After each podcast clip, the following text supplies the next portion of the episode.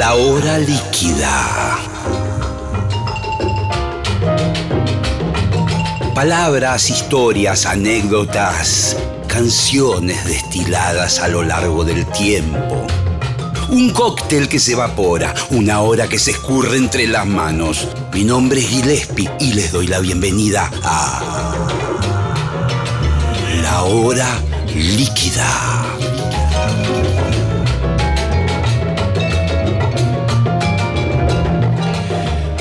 Hola, hola, hola, buenas noches, ¿cómo están? Eh, aquí Gillespie, estamos en el auditorio de Radio Nacional, Maipú 555, el histórico auditorio de, de lo que fue Radio El Mundo en su momento, después Radio Nacional. Y para hablar un poco de música, de la vida, con un capo total, es un lujo para el programa tener a Willy Quiroga hoy aquí Buenas tardes, Willy, ¿cómo le va? ¿Cómo anda? bien, bien, tenés, tenés, a Willy Quiroga, pero un capo total, no sé.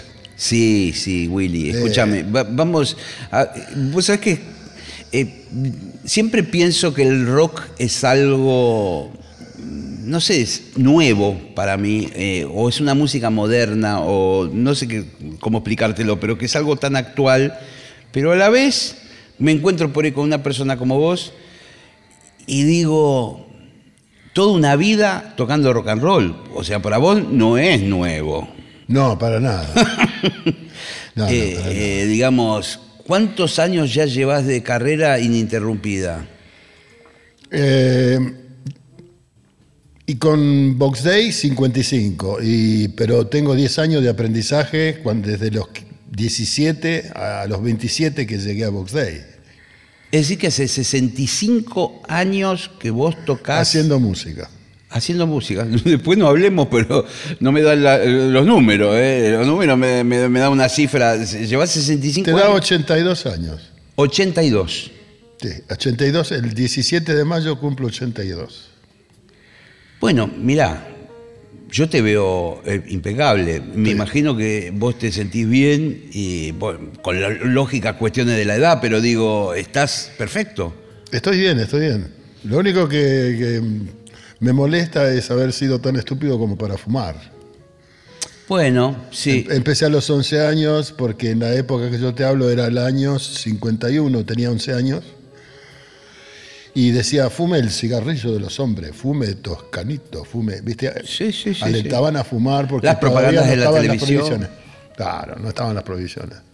Y bueno, empecé a fumar a esa edad y dejé a los 50 porque me di cuenta que si no, no podía cantar.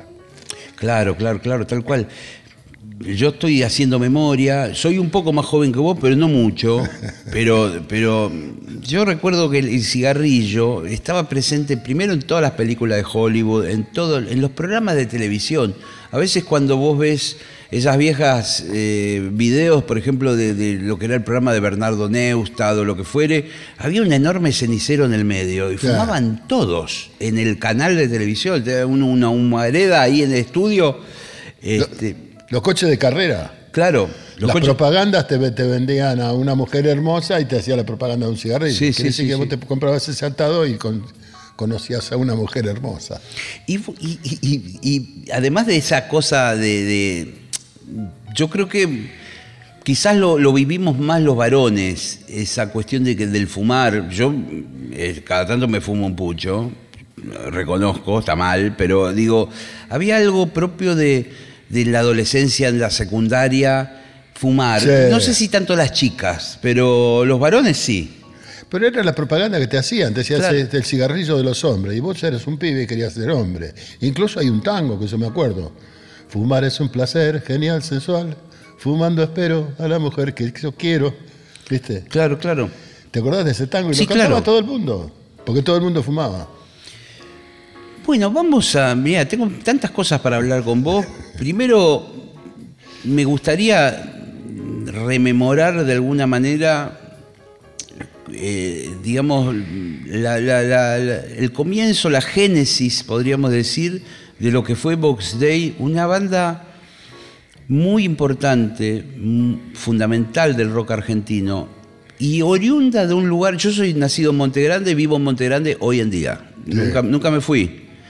Y no sé si vos seguís viviendo en Quilmes. Yo sigo viviendo en Quilmes. Yo no nací en Quilmes, pero vivo en Quilmes y me enamoré de Quilmes. Bueno, eh, eh, yo pienso que en aquel momento surgir, además de, un- de una localidad del conurbano, eh, no era lo mismo que ser un flaco de capital de la calle Callao o de Barrio Norte o lo que fuere en el rock argentino. Ustedes vinieron medio de, de- de- por el costado, por la colectora, con Box Day. Y para nosotros venir a la capital era como ir a la luna de rodillas, más o menos. en serio. Claro, claro. Era bastante problemático, ¿no? Y aparte te miraban como que. Como que eras un tipo raro, este de rock and roll en Quilmes. ¿Qué hacen ustedes? El hombre suburbano, decía Papo, ¿no? Seríamos nosotros los hombres suburbanos, ¿no? De alguna forma, porque Quilmes debía ser un lugar verde, con muchas casas con jardín, ¿no? No lo que soy, y Montegrande tampoco, ¿no? Era, era así, ¿no? Era un poco rural el asunto. Sí, sí, era, era un lugar donde la gente trabajaba, tenía su casa, tenía su quintita. Este, evidentemente no es lo que soy, pero fue un lugar lindo. Yo nací en Río Cuarto, en la ciudad de Río Cuarto, en Córdoba. Ah, mira, no sabía que eras cordobés. Sí, sí, sí, sí. soy del imperio. Sí. Le dicen el imperio. Así con- con acentito, ¿viste? Este, y con la palabra esa tan famosa, ¿qué hace? cul-?" Sí, sí, sí. Tengo un amigo que, que canta, que vive en Córdoba, en Villa Allende, y me lo dice, pero con toda... la- ¿Qué hace? Cuando, Sí, ve- sí, cuando- sí, cuando ve que, cuando ve que soy yo el que lo llama. Acentuando todo. Y bueno, pero mi viejo se separa, o sea, mi viejo, era la época que mi viejo juntaba maíz con... te estoy hablando de los 40, de los 30 y pico. Claro, claro. Y se vinieron a Buenos Aires. Y acá, bueno, acá se separaron, ¿viste? Entonces, este, yo fui a parar a la casa de mi abuela, ahí en Barracas, en la calle Pinzón y Patricios, a tres cuadras de la cancha de Boca. Así que, Sí, señor. Sos hincha de boca. sí, sí, era más hincha antes que ahora. Ah, ahora bueno. soy más hincha del béisbol. Ah, mirá. Me encanta el béisbol porque es un juego de mucha picardía, mucha aptitud física, eh, tácticas y cosas. No, no, es muy es complejo y es muy lindo de ver. Y tenés que agarrar una pelota que viene a 95 millas por hora. Sí, sí. Con un palito Una redondo. bala es más que Con una un palito pelota. redondo, porque a veces el tipo le pega fenómeno, le pega justo y la pelota sale. Pero a veces le pega con el borde y la pelota rebota y le pega en el pie, en la pierna, en la cabeza del que está recibiendo la pelota. No, es una locura. Y no, quedan ahí nocaut. Voy a hacer un paréntesis, porque ahora me parece un camino bifurcado. Eh, un, un minuto más, hablemos del béisbol y después seguimos. No, no, no, Eh, hablemos de lo que vos quieras Pero hablar. no, no, pero me gustaría saber cómo te vinculaste con el deporte, porque no es popular en la Argentina. ¿Cómo, cómo descubriste? Porque aparte las reglas y todo eso. Mirá si no será popular que hay un estadio nacional de béisbol, Camino Seiza, Sí. Y yo siempre pregunté cuándo iba a haber un partido para poder ir a verlo, jamás pude ir. Pero cuando fui a New York, este, un amigo justamente estaba en la temporada y estaban en los finales ya de la temporada. Y me dice, ¿querés?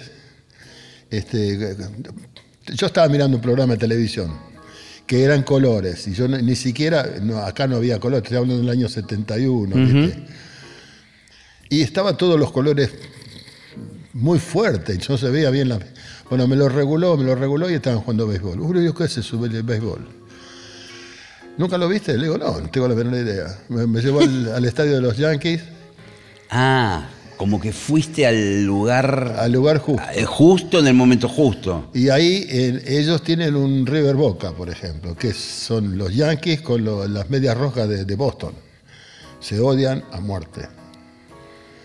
Y, y fuiste a un partido así grosso con todo el público Partido ahí. grosso, los y, vi ganar y me quedé enamorado. y Y, aparte vi cosas muy locas. Y de- y después, en tu regreso a la Argentina, eh, ¿hay partidos de béisbol? ¿Se ven en algún.? ¿Los tenés que buscar en internet? eh? No, no, los vieron sí, por, por no ¿Se puede hablar? Sí, sí, sí, sí, podés decir lo que quieras. Por la, la I, la S, la P y la N. Perfecto, o sea, y los, O sea, eso. ahí te quedás viendo y más o menos tenés idea cómo, cómo está la tabla de posiciones, cómo quiénes son los buenos. Sí, sí, tiene comentaristas de como, como acá el fútbol. Claro, claro, claro. Y aparte los escuchás hablar y se ríen, hacen bromas, qué sé yo, comentan las jugadas. Eh, y te van diciendo que cómo, cómo están saliendo los partidos, quién va primero, quién tiene oportunidad de ganar los playoffs y todo ese tipo de cosas. Pero bueno, hab- hablemos de, música. Muy bien, pero igual quería saber eso. Sí. Quería saber porque me tiraste ahí una cosa inesperada. No, aparte dura como tres horas, ¿eh? tenés que tener la paciencia, ¿viste? Sí, Te, sí. te haces una picadita, te tomás un whiskycito, unas Sí, sí, sí. cerveza no, porque te tomás todo tu tiempo, porque son tres, tres horas. Tres horitas. Son nueve entradas. Buen espectáculo, ¿no? Sí, pero uno dice, sí, bueno, son nueve entradas, pasan rápido. No, porque en las nueve. Es un, eh, la primera entrada juega el visitante. Mira, es cosa de loca, porque juega el visitante primero Sí. y después el local. Y en, y en, el, en el anuncio es- está primero el visitante y después el local. Acá no, acá juega en la Sí, cancha sí, de Boca claro. y se Boca River. Claro, claro, claro, tal cual, no, tal allá cual. no, todo al revés. Interesante, che. Bueno, volviendo un poco a la- al asunto de, de Box Day, Sí. en ese momento, donde eran realmente ustedes muy pocos los que empezaron con el rock argentino, eran un puñado de músicos. No O sea, sé en si. Quilmes no había nada. En Quilmes nada, me imagino. Ustedes eran los locos, que los melenudos, que eh, los rockeros. Sí. ¿Y cómo, cómo fue esa, esa primera eh, situación? ¿Cómo te juntás con Ricardo Soulé? ¿Será de los primeros?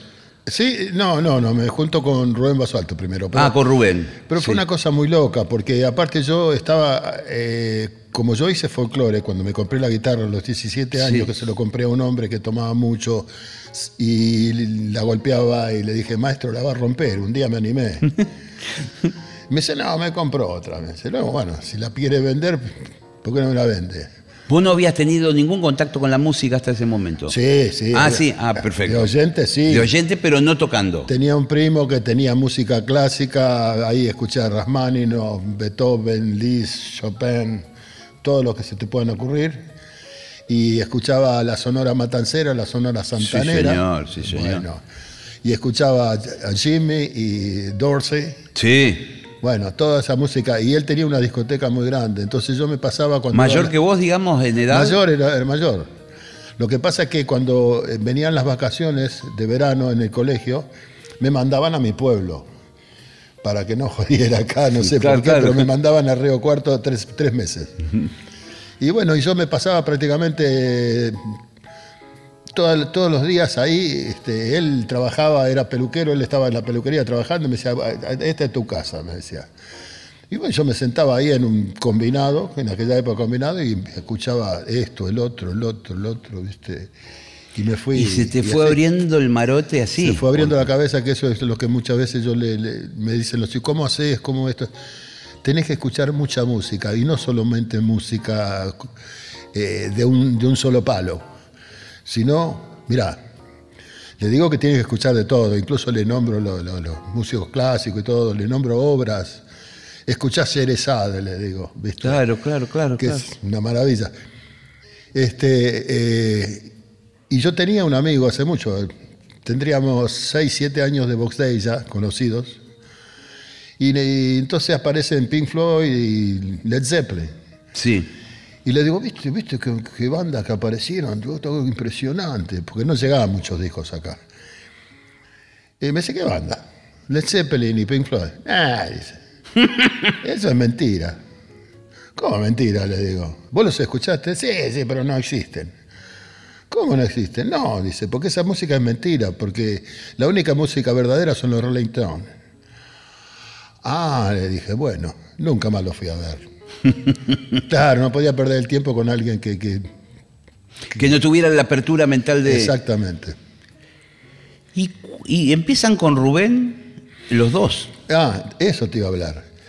Una cosa muy loca, porque yo, con- como hacía folclore, hice un dúo con un muchacho que tocaba la guitarra muy bien y cantaba muy bien, hicimos, hacíamos temas nuestros y algunos clásicos.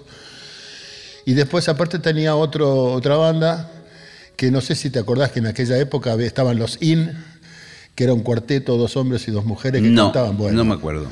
Viste que sos más joven que yo. Sí, sí, bueno. Sí, pero, pero de, de pedo no me acuerdo, pero no me acuerdo. no.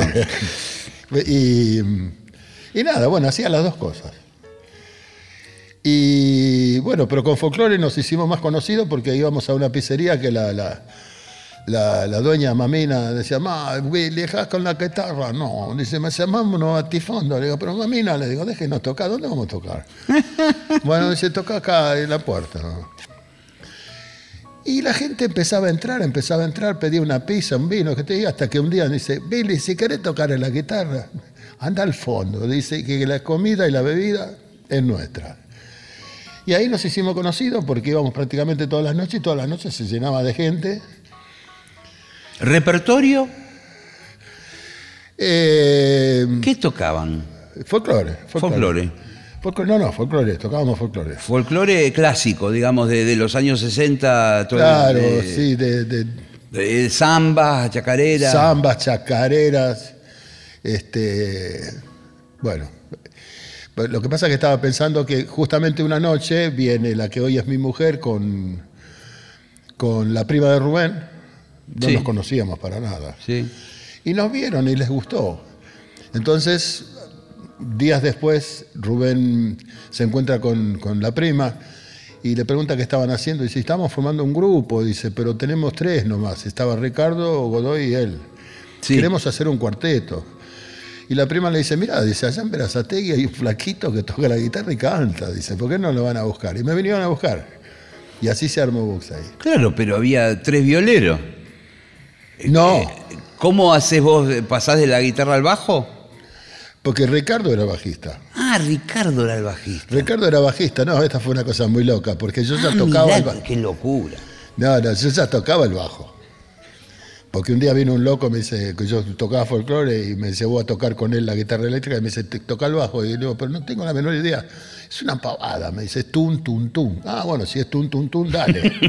me trajo un bajo. Entonces, yo ya sabía tocar el bajo, pero tocaba la guitarra porque en la- en el con- todos los conjuntos no había guitarrista, yo tocaba la guitarra. Y bueno, eh, cuando hacíamos playback, o mejor dicho, versiones de otras bandas, que sé, yo hacía eh, Box Day. Yo cuando tenía 22 años aparecen los Box Day, me, me- partieron el cráneo, Mm, dejé la guitarra criolla, pobrecita, que me trajo a este mundo y que no sé Sí, dónde la dejé, que la verdad ¿La, la perdiste? la perdí. Uy, Me compré una guitarra eléctrica y empecé a hacer temas de los Beatles, me compraba las partituras y tocaba temas. Y, mm, y bueno, y yo hacía, y yo, y yo la amo, este, Sí. ocho días a la semana, ¿no? Y Ricardo hacía Walking the Dog, yeah, yeah, Walking the Dog, hacía temas de los Rollings. Sí. Y estaba bárbaro, porque nos divertíamos bastante. Y un día dijimos, che, loco, ¿por qué no empezamos a hacer temas nuestros? Y le digo, ¿sabés que tenés razón? Yo tengo ideas. Y bueno, a ver qué tenés. Y yo agarré y le pasé Bitter Sugar, que es azúcar amargo. Azúcar amargo, claro. Claro, nada más que se lo pasé en inglés. Y él tenía I Wanna Be, quiero ser. Sí, perfecto. Pero cuando yo le paso, está todo bien, todos me acompañaban, tum, tum. Después él dice, bueno, yo tengo este tema, dice, y me quería pasar un, un re aumentado, disminuido, aumentado, disminuido, pero yo no tenía ese. Cosa Claro, que le pasó a los Beatles también, que ellos no tenían la- el, el- el dominante. Vos, no sabés sabés que- eso. Sí, vos, porque ¿sabés por, cómo lo sé? Con viendo los documentales de Paul McCartney. Claro. Que cuenta que por ahí se encontraban con un guitarrista y, y le, y le pasaba un tono que ellos no conocían y ellos después se lo repartían entre adentro de la banda. Decían, me descubriste tono. Claro. Eh, y, y- e incorporaban un tono raro a, a lo que ya sabían. Sí. Y bueno, eh, este, préstame, yo te, yo te muestro. Bueno, me quedé con el bajo así, apoyado. Ricardo empieza a tocar el tema. Me gustó, claro. pues Rubén se anotó en la batería, Godoy se anotó y yo dije, ¡pum! Me lo colgué. Sin hablar. De esa manera, así tácitamente quedó él guitarrista, yo bajista. Lo cual me encantó porque a mí el bajo me encanta, es el, el- el- el- Yo te iba a decir que vos instrumento tenés- que amo. Vos tenés un sonido en el bajo que es propio tuyo. Sí, debe ser. Eh, creo que también te gusta Bueno, por ahí me ha pasado lo mismo hablando con Vitico, ponele. Te gusta tener poderío de sonido de bajo, ¿no? Eh, digamos, es, es bajo más el sonido que vos conseguís con tu equipamiento, pero Sí. es como, vos te, vos te gusta el bajo que suene boom, boom, ¿viste? ¿No? Sí, sí, que suene, sí, pero hoy en día se estoy dándole más definición. A medida que uno va, se va, va poniendo más, más- más finucho. Sí, yo, sí, no sé. sí, sí, sí. Me gusta, lo que pasa es que me gusta Pastorio, me gusta Stuart, Stuart, eh, me gusta, ¿cómo es? Billy Sheehan, qué sé yo, todos esos bajistas. Y uno va cambiando, uno va aprendiendo a medida que... Yo pienso que la vida es tarea de aprendizaje. Nunca terminas de aprendizaje. Cuando alguien te dice, no, pero vos ya la tenés clara. No, no la tengo clara. Sé un montón de cosas, pero clara no la tengo. Todavía tengo más cosas que aprender. Claro, claro, claro, claro. Y, y, ¿y cuándo se empiezan a, a vincular? Yo he entrevistado durante, bueno, ya sabés, viniste a la Rock and Pop varias veces, Sí. hicimos muchas entrevistas ya, eh, pero a- entrevisté a, a- a muchos de, de- de los colegas de tu edad, de Sí. los comienzos del rock, Sí. y siempre que surge el tema de, de Box Day, hay como una especie de respeto a Box Day, en el sentido de que ustedes fueron un grupo completamente original y que representaba una música que no era ni manal, por ahí después Ni, sería... alme- ni almendra, ni maná. No era almendra, no, Ni era, los un- gatos. era una cosa más pesada que nadie sabía de dónde venía. Después pues, puedo, eh, se pueden columnar un montón de grupos posteriores a Box Day, pero ustedes fueron medio los primeros en algo que yo diría rock pesado, podría llamarse. Sí, sí, no, tenemos también, a ver, había dos compositores. La parte pesada era mía. Sí, Compulsión, Sí, sí, sí, sí. azúcar amargo. Y Ricardo era el más, este, más romántico. sí, sí. Sin separarnos más, canción para una señor. mujer que no está, todos esos temas, ¿no? Este, pero en es- esa dupla era interesante porque convertía a la banda en algo que era difícil de caratular, por ejemplo. Pues Claro. Lo estás demostrando vos. Porque Sí, sí, sí, sí. más de uno me dijo, ¿eh? Dice, ustedes están parados entre medio de Almendra y, y Manal. Me lo, me lo dijeron hace muchos años. Sí, sí, pero en un lugar de más potencia en un punto, de, o de más de... de- Sí. sí, no, no, potente, sí, Eh, nos gusta. Sí, ¿No? sí, sí nos gusta. sí. Y, y, bueno, es inevitable que te pregunte, porque bueno, estamos hablando de música, de... sí, ya sé que vas a preguntar. No, no sabes. No sabes, porque voy a ir por otro lado. Los instrumentos Ah. que ustedes usaban, ¿qué eran? Eh, cajones de manzana. Sí, Porque no, no. había Fender. Una eh, porquería, no. Yo el primer bajo que empecé a tocar, tranquilamente podía tirar flechas. Por eso te digo. Porque estaba, el, el mástil estaba así y, y la cuerda así. Entonces vos querías tocar un sol y claro, al estirar sonaba un si bemol, por ejemplo. Claro, era imposible tocar con eso, además. Había que ser, no sé, ¿viste? Fue, fue todo muy artesanal. Y todo eso cambió cuando empezamos con, con Mandioca, los primeros shows. Sí. Y que estaba Casa América, acá nomás. Sí, en la Avenida de en Mayo. la Avenida de Mayo. Y me compré un, un Fender. Ah, Un y equipo eras-. Y tuve que aprender todo de nuevo. Claro, claro, porque era un, un instrumento espectacular que no tenías que hacer. Nada. Eh, contame un poco esa historia, digamos, Mandioca, que eh, en algún momento se cruzan con Jorge Álvarez, ponele. Sí, todo el tiempo. ¿Y, y, y cómo.? No, no, pero nos cruzamos porque, a ver, yo en ese momento, los últimos momentos, ya cuando. Por eso compuse Compulsión, de mi vida tan vacía que se va y no deja rastro, como un pájaro de paso, por ejemplo. Y yo trabajaba en Otis, en ascensores. Sí, ah, está bien. Por sí, eso sí, la gente bien, le sí. digo, eso significaba que me iba para arriba, por ejemplo. ¿viste? Bueno. Pero no. Este, y, y nada, es que grabamos este. A ver, porque tengo tantas cosas en la cabeza. Eh, resulta que, bueno, nosotros teníamos un amigo que nos pidió que lo acompañáramos. Lo acompañamos. Eh, Él cantaba este, canciones de amor, qué sé yo qué. Y nosotros le dijimos si nos- que, que, no- que nos pagara pagándonos una, una grabación. Está bien, claro. Entonces claro. nosotros eh, grabamos con él Cuando un hombre ama a una mujer de Percy Sledge. Sí, señor. Y Give Me Some Loving del, del Spencer Davis Group. Que ta, ta, ta, ta, Sí, ta, señor. po, ya, ya. Claro, nos da- es, ves- Con el formato que, sería Box Day, época. digamos, con el formato que sería Box Day, acompañaban a este cantante, Claro. digamos.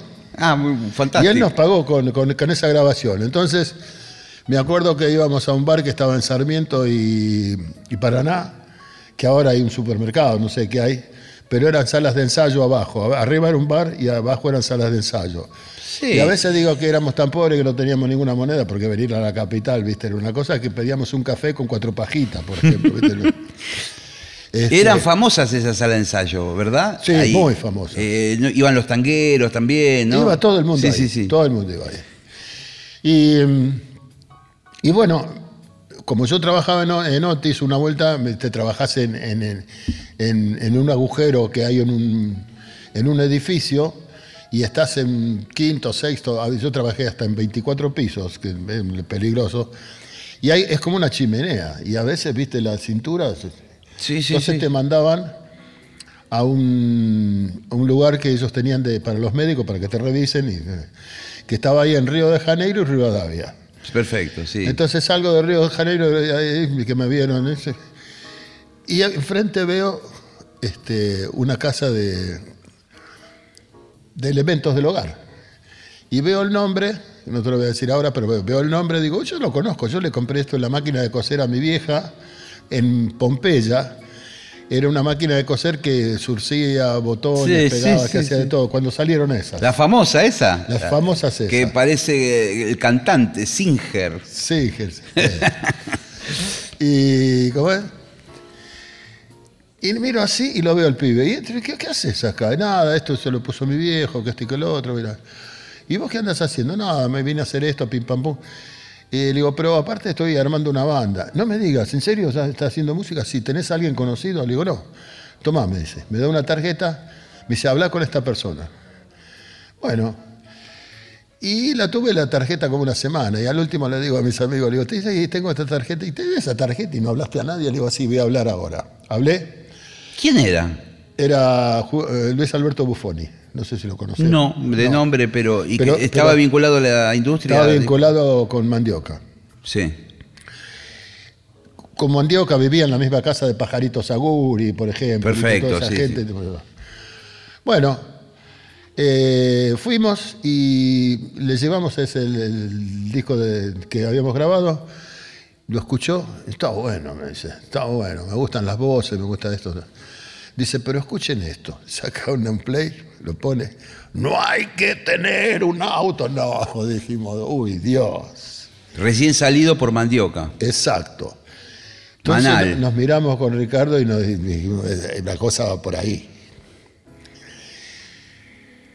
Porque hay, hay en el anecdotario, eh, que porque usted, Luis Alberto, le dijo que cantara en castellano, ¿viste? Todo el mundo. Y yo le digo, sí, Luis Alberto fue el segundo. El primero fue Javier Martínez, sin decirlo, simplemente escuchándolo.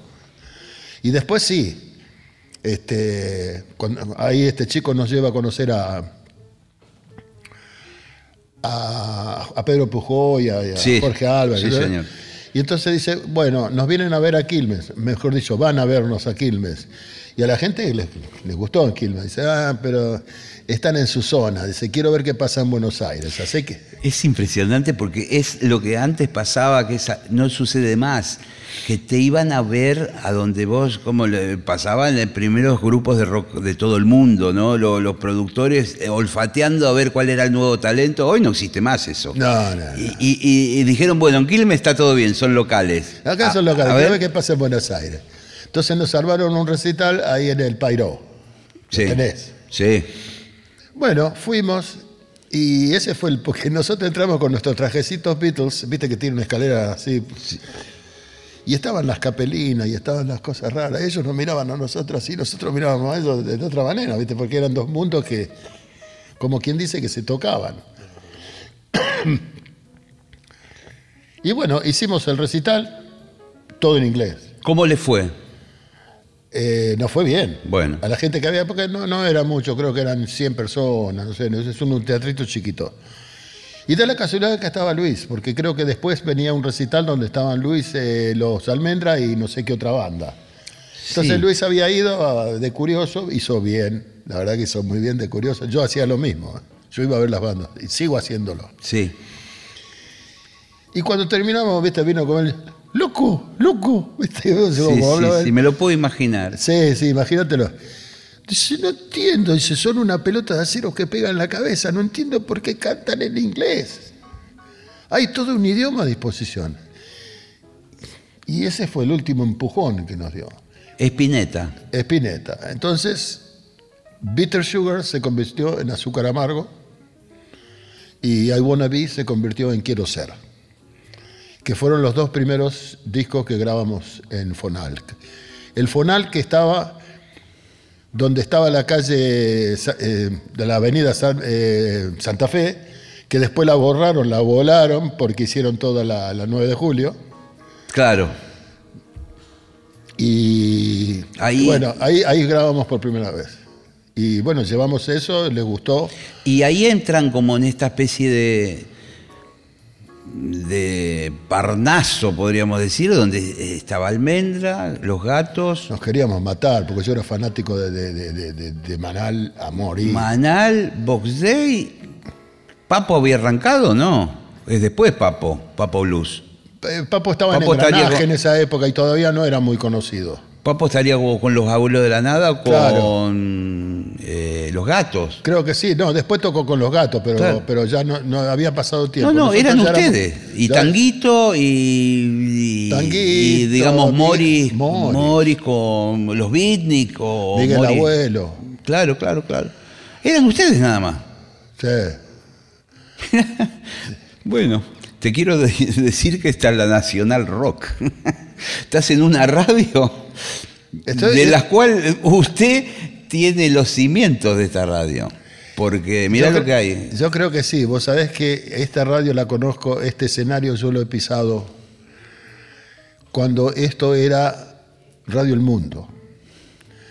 Y creo que alguien de acá, de- desde la dirigencia o algo, debe, debe conocer a Jorge Bailiar, por Sí, ejemplo. señor, claro. Bueno, eran los domingos, domingos de la juventud, una cosa así. Y acá estuvieron los bárbaros también. Sí, Me acuerdo señor. que estuvimos un domingo con los bárbaros y los vimos subir con su Hammond, que pesaba, Uh. pesaba 2.000 toneladas. Todo de madera, es el órgano ese famoso de todo de un mueble de madera que pesa no sé cuántos kilos. Y pesa como 260 kilos, qué sé yo qué, pero hay que levantarlo, ¿no?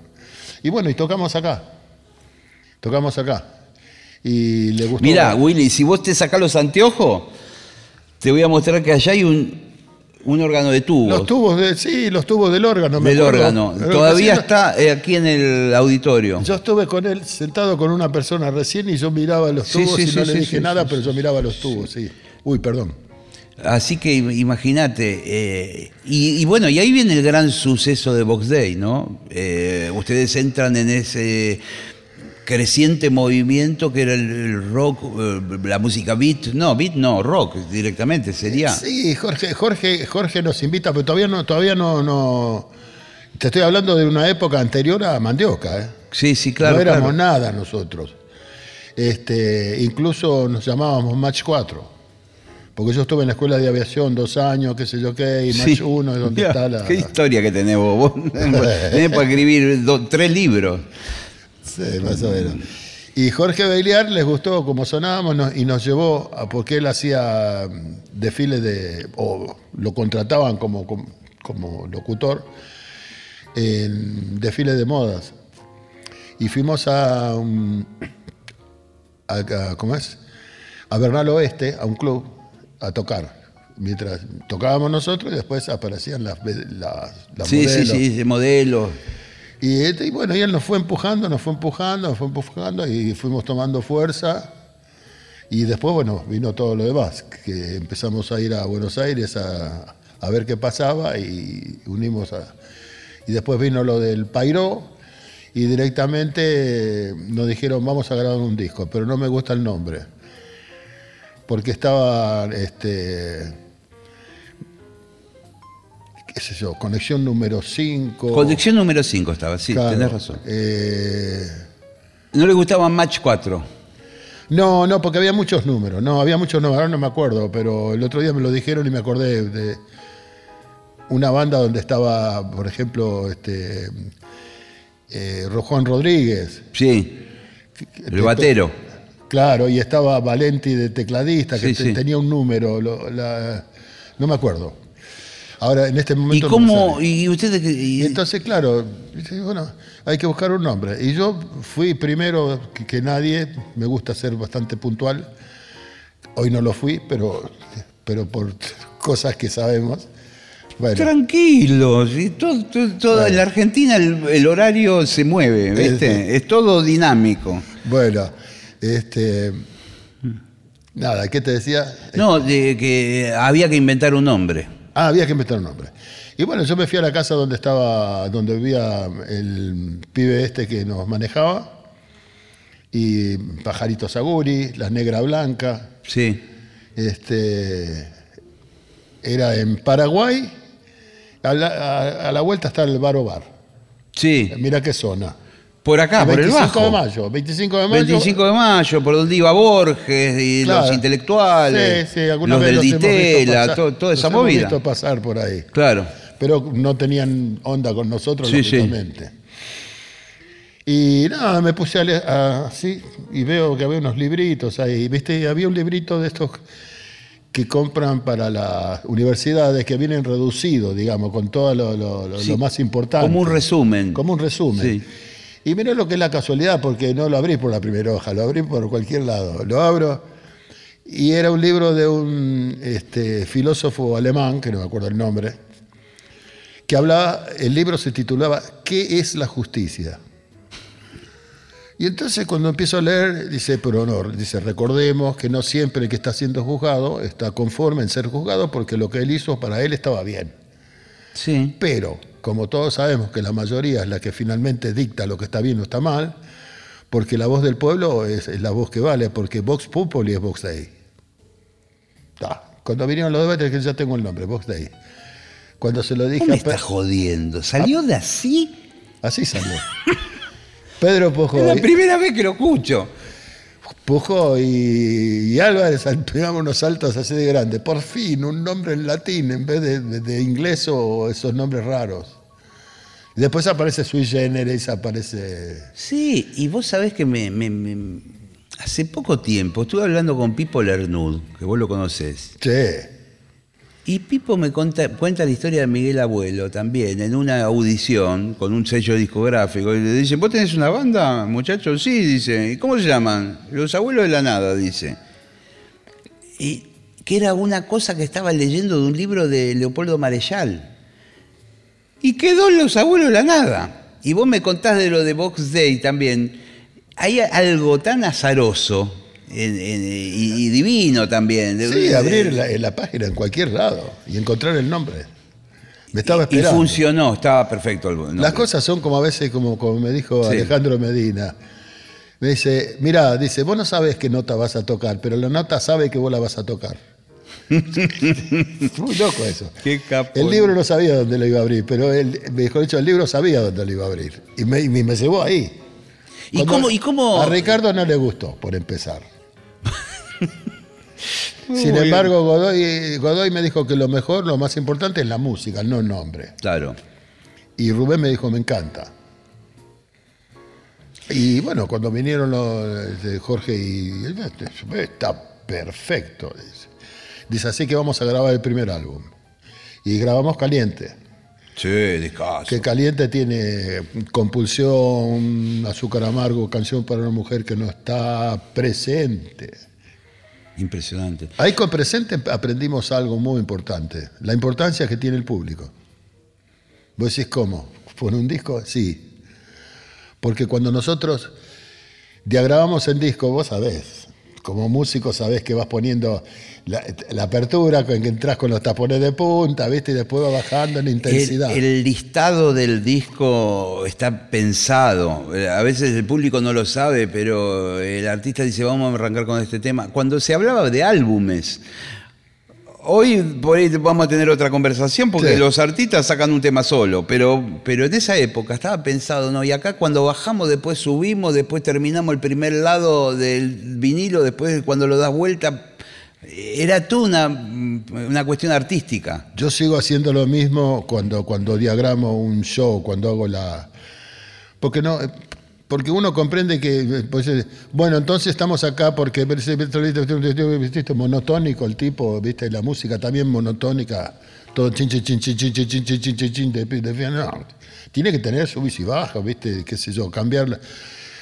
Bueno, continúo con... ¿Sabés qué lugar ocupaba eh, este presente? No. el último track del lado B. Me jodé, lo tiraron al fondo del mar, pero a propósito también, quizás, ¿o no? No, no, no, no, porque porque, se ve ustedes que no le consideraban teníamos mucha confianza y la gente de- de- Ah. del disco, de la grabadora tampoco. Pero nos dimos cuenta cuando nosotros fuimos a- al Luna Park, eh, que estaban las tres grandes bandas argentinas, que eran los Gatos Almendra Manal, Sí, señor. y después estaban los Mentales, y había otros que, que no, no nos conocía nadie. Y, y éramos con cuatro o cinco bandas, en una de ellas estaba Papo en engranaje, Ah, engranaje, y sí. teníamos que tocar tres temas, nada más. Y bueno, empezamos con Sigue siempre adelante, siempre atrás, y la gente, ¡guau! ¿Viste? Saltó. ¿viste? Yo me di vuelta a ver si había algún manal o alguna almendra. No, éramos nosotros. La gente tiraba pañuelos, gorras. Sí, sí, sí. Bueno, no me acuerdo lo que, lo que cantamos después porque fue un shock, viste, de pronto. Y viene el locutor y dice, bueno, que prendan las luces para que Day vea su gente. Perdón, pensé yo para adentro. Nuestra gente, ah, la pelota. Dice, les pedimos una más y la gente dijo, Prenden "Sí". el Luna Par, todas las luces del Luna Par, Sí, y estaba hasta la, hasta la, hasta la maceta. Hasta como- la maceta. Sí, había como entre 6 y 8 mil personas. Sí, sí. Bueno, y dice, ¿les pedimos otra? Y la gente gritó que sí. ¿Y qué hicimos? Presente. Presente. Y la cantaron. Y cuando hicimos presente, la gente empezó a bailar, empezó a caer, ¿viste? Y bueno, y esa canción, con esa canción nos dijeron, loco, ustedes están equivocados, esa no es la última. Y después se convirtió, presente se convirtió en, en, en la despedida de, por ejemplo, primero empezaron los secundarios. Cuando terminaban el secundario, a los que se terminaban el ciclo y a lo mejor iban a la universidad o no, los despedían con presente. Sí, perfecto. Después, sí. eso fue el secundario. Después empezó el primario. El primario también, a los que se iban no sabían lo que iban a hacer, si secundario universidad, qué sé, pero los despedían con presente. Y un día estoy en casa y viene una chica con un uniforme muy demarcatorio de lo que hacía, porque eran unos cuadritos azules y blancos, así, Sí, todo un delantal. Sí. Y le digo, sí, porque una vecina. Hola Willy, sí, yo vivo acá. Sí, sí, ya te veo pasar. Me dice, ¿me podés este, dar la letra y los acordes de, de- de presente? Y le digo, sí, sí, yo te lo doy, pero no me digas. Me dice, sí, los chicos de jardín no quieren cantar. No, este, ya Bueno, y yo te diría que en los fogones de. En los fogones está. Todos los campamentos, todo, cada persona que tiene una guitarra criolla, una acústica, toca presente. Se transformó en una especie de himno, ¿no? La base fundamental de toda la armonía es, eh, es el canon de Pachelbel. Ah, sí.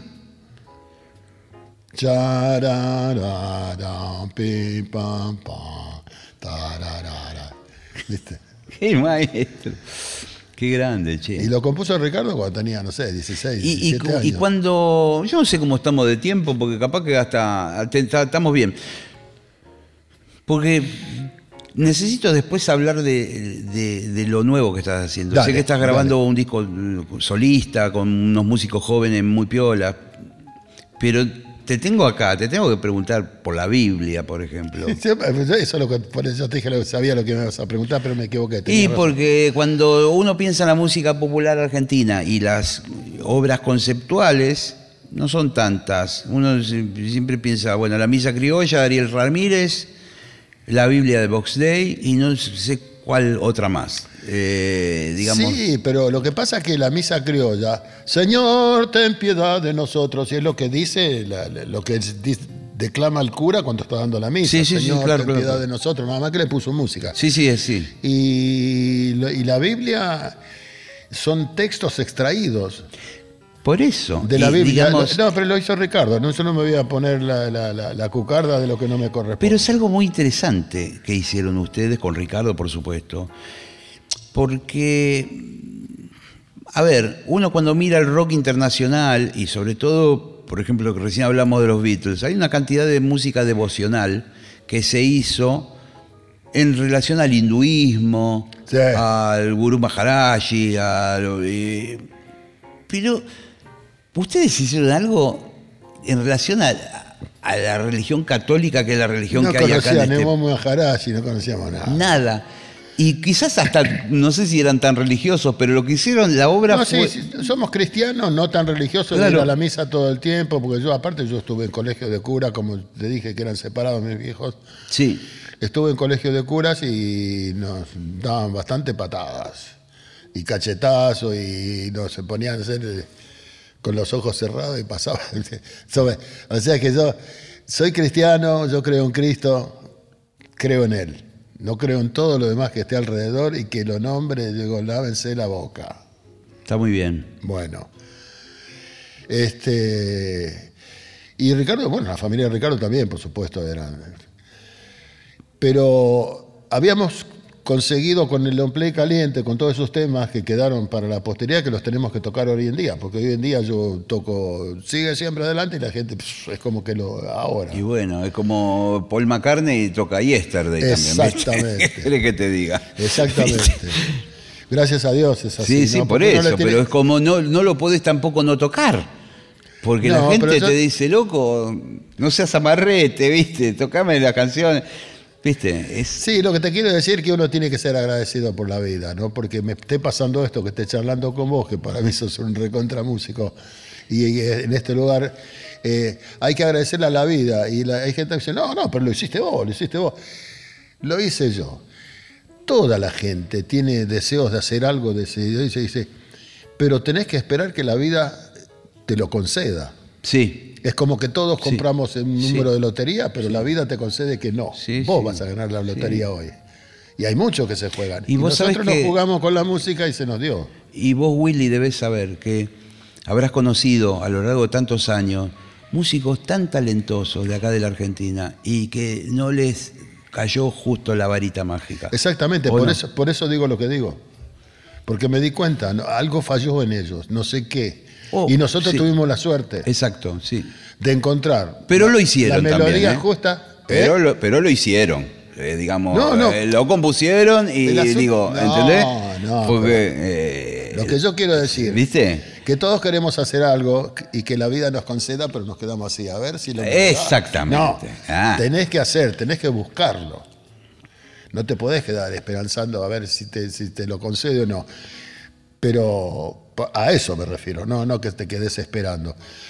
Este, y lo importante que hizo la, la Biblia, a ver, a mí, yo, yo, a mí se me había ocurrido, después del semejante éxito, gracias a Dios, con, con Caliente, eh, a mí se me había ocurrido, a, la- a todos se nos había ocurrido hacer algo importante también. Y a mí se me había ocurrido el Martín Fierro, que el Martín Fierro tiene mucho, Está muy piola también. mucha enseñanza. Está muy piola. Como Y entonces estábamos hablando, veníamos con Ricardo en el colectivo, qué sé yo qué, me dice, sí, pero a mí se me ocurrió otra cosa. Y bueno, ¿qué es? No, pero es muy loco. Bueno, tiene sentido que me digas que se te ocurrió y me dice que es muy loco. Y pero es muy loco. Y bueno, decímelo. Bueno, se me ocurrió que podemos cantar la Biblia. No, le digo. "Uh". Sí, es muy loco, le dijiste. ¿Qué Ahora lo confirmé, no, sí, es no, muy le loco. dije sí, sí, sí. No, me encantó, me encantó. ¿Sabés lo loco? Me Que si vos me decís a mí, voy a hacer la Biblia en rock, yo te digo, Willy, te vas a meter en un bolonqui bárbaro, porque el rock y la religión a veces no van tan de la mano. Ahora, ustedes lo hicieron y es perfecto. Y, y en ningún momento. Pero ni- éramos, éramos jóvenes, éramos audaces, no teníamos mm, mm, ahora nosotros somos grandes y por ahí pensamos un poco antes de hacer las cosas. En aquel tiempo éramos recontra jóvenes. Pero además, Ricardo tenía, no sé, 20 años, yo tenía 30. vos me vas a saber decir mejor porque sos el protagonista. La misma iglesia terminó aceptando el disco. Sí, Eh, no fue una cosa que en ningún momento ofendía ni hería ningún del sentimiento de los creyentes. claro, pero primero cuando nosotros, lo que estás diciendo vos es totalmente cierto.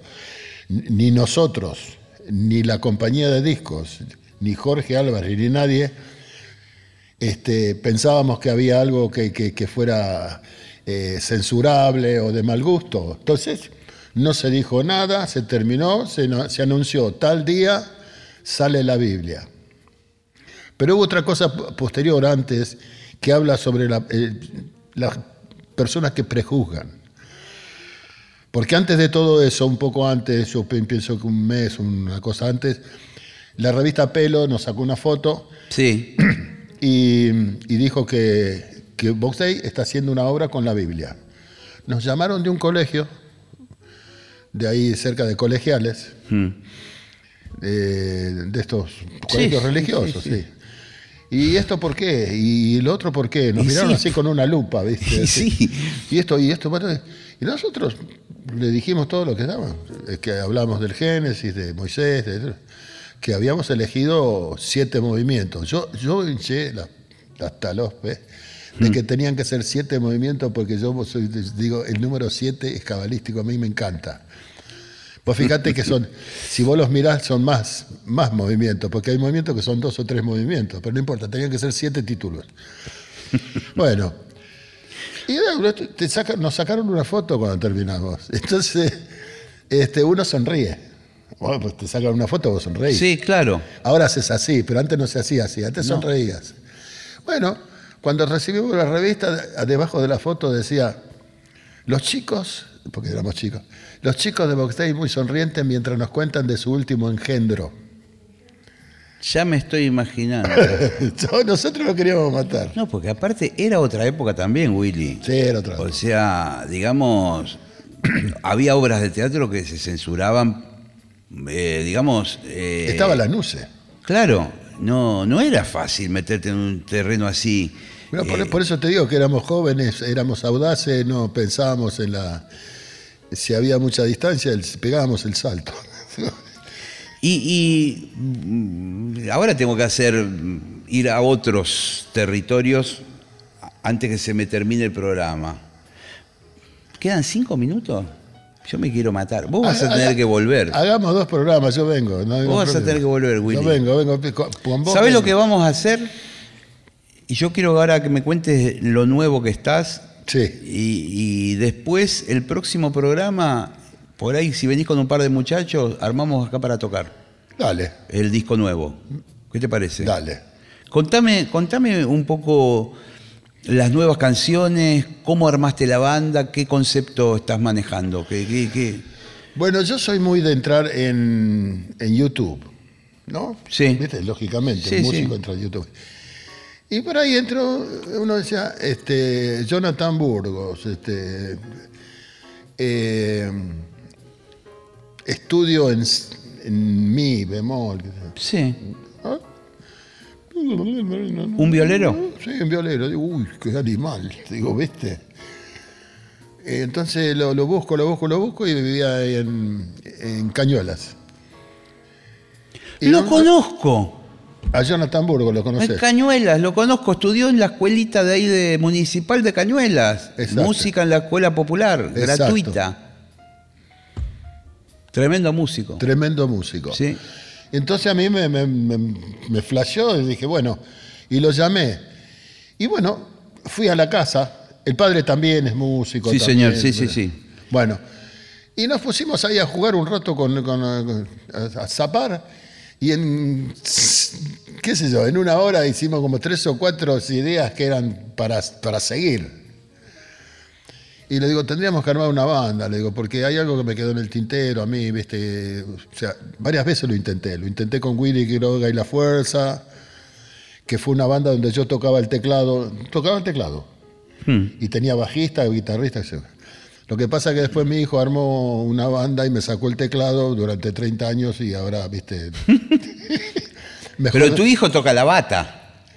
Toca la bata, toca la viola, Ah, toca ah. el teclado, toca todo. Ah, ah, es un monstruito. Compone, Ah, canta. Ah, está bien, está bien. está bien. Si alguien tiene dudas, eh, eh, entra en YouTube y pone granja, granja y la letra X. Granja X. Bueno. Y, y bueno, le digo, mira, algo que me quedó en el tintero, que yo quisiera hacer una nueva banda. Bueno, bueno, bueno. Entonces me presentó un batero que no, no, no iba. Y me dice, pero vamos a seguir buscando. Bueno, y ahora está eh, Raúl Guta, que es un. Lo debes conocer porque tiene shows Sí, todo el sí, tiempo señor, y tocó claro. con todo. Sí, sí, sí, lo recontra tengo. Después, este, el que más des- desconocido me parece que es Maximiliano Bacaro, que es el tecladista. Que Y- siempre, imagínate que a mí me gusta el tecladista, yo quería un tecladista. Sí, sí. Y bueno, y yo, en el bajo y la voz. ¿Y tu hijo? No, no. Ah, no. No, no, no. Él, él armó su propio kiosquito. ¿viste? Ah, Cuando él ah, armó bueno, su bueno. propio kiosquito, le dije, ah, sí. ¿Viste? Porque a veces se trabajaba con la pandemia o no, y él Sí, armó sí. su kiosquito con el batero, de, con el bajista de, de Iorio, Beto Seriotti. Sí, sí, Beto, sí. Y Gardellini y él. Y armaron primera junta. Está bueno también ese grupo. Claro, está bueno, sí, Sí, sí. suenan muy bien, sí, por, supuesto que suenan bien. Y yo dije, bueno, yo armar lo mío. Yo voy a armar Willy Quiroga Project. Y lo armé. ¿Y en qué instancia estás? ¿Ya tocando en vivo? Me imagino que sí, con la banda. El día 27 de abril vamos a estar con La Renga, en el Estadio Mundialista de La Plata. Llévame que te llevo el estuche del bajo. Llévame que te entro el estuche del bajo, boludo. Eso va a ser una fiesta increíble. Sí, yo pienso que si le digo, si le digo a Chizo, le digo, mirá, va a venir Gillespie, loco. Es un amigo, Chizo. Pero eh, mandarle un abrazo y me alegra muchísimo que, que ellos también. Sé que también por otro lado me escribió Lola Medina, me dijo que el negro Alejandro también va a estar, eh, Sí. eh, no sé si en un concierto de La Renga o va a estar co- cerca de ellos. Eh, es una cosa que también a mí me, me, me hace quererlos más también, de que son tipos de verdad y que les gusta. Aparte de tocar buen rock and roll, Sí, son buena gente sí, sí. y son, son gente de trabajo. ¿Viste? A mí me, encanta la gente que trabaja para Sí. conseguir algo, no el que le viene de arriba. Y yo los quiero mucho, yo me junto con ellos much- muchas veces ahí en, en el lugar que, que tienen ellos, en la, en la quinta de Seiza. Sí, Y compartimos asados, charlas, ¿viste? Y después nos ponemos a tocar y está todo fenómeno. He estado gente. también en esa quinta y me gustaría que me vuelvan a invitar, porque siempre la paso bárbaro con ellos y, Sí, y bueno. Así que bueno, a los oyentes les decimos que estén atentos. Igual, me imagino que vos tendrás redes, porque si andás Sí. en YouTube, eh, ¿dónde te ubica la gente para ver las fechas y todo? Mira, hay, un, hay una, una que maneja Laura Fox o Echevarne, que creo que anda por ahí, Laura. Su mano derecha, podríamos decir. Mi mano derecha. Sí. Este, Que es una- que ella me armó, perdón, Sí. tengo los brazos muy largos. E- ella me armó una, una, una punto .com, que es raro encontrar acá en Sí. Argentina, un punto .com. Bueno, Sí. willyquiroga.com. Y ahí están las fechas actualizadas Claro, la- con las tres todo. W ya, viste, se las pone automáticamente la red. O sea, pones willyquiroga.com y ahí están todas las fechas, están todas las fotos, ¿no? Bueno, está toda la info. Pero te digo que ya tocamos con Box Day, con Willy Quiroga Box Day, porque voy a hacer las dos cosas, ¿eh? no voy a dejar de hacer una por la otra. Tocamos con Willy Quiroga Box Day en Punilla, en Córdoba, con, Sí, con la sí. renga, y fue, había 80 mil personas. 8 mil, 80 mil había. Sí, sí, sí. Era, era un mundo, eh, tomaron el pueblo, no se podía andar por las calles. Willy, se nos terminó el tiempo, pero yo quiero comprometerte al aire. Dale. Aprovecho que te tengo acá, te tengo a tu mano derecha. Eh, tipo ponele en agosto, septiembre. Pero armamos los instrumentos, venís con todos los muchachos y musical. Seguramente que para esa fecha ya va a estar más avanzada la mala. la- porque tenemos varias fechas por, por delante, o sea, Va a estar bueno. Sí, sí, contá conmigo. Ah, ah, ah, porque va a estar bueno, va a estar bueno. Eh, Ya está, está comprometido. No, eh. conmigo. Contá conmigo, dijo, ¿eh? ¿Anotaron? A vos no te puedo decir que no si vos sabés que te quiero un montón. Sí, yo también te quiero un montón. Y qué suerte que nos vemos cada tanto. Señores, ha sido la hora líquida aquí con Willy Quiroga. Va a haber una segunda parte, estén atentos. Gracias.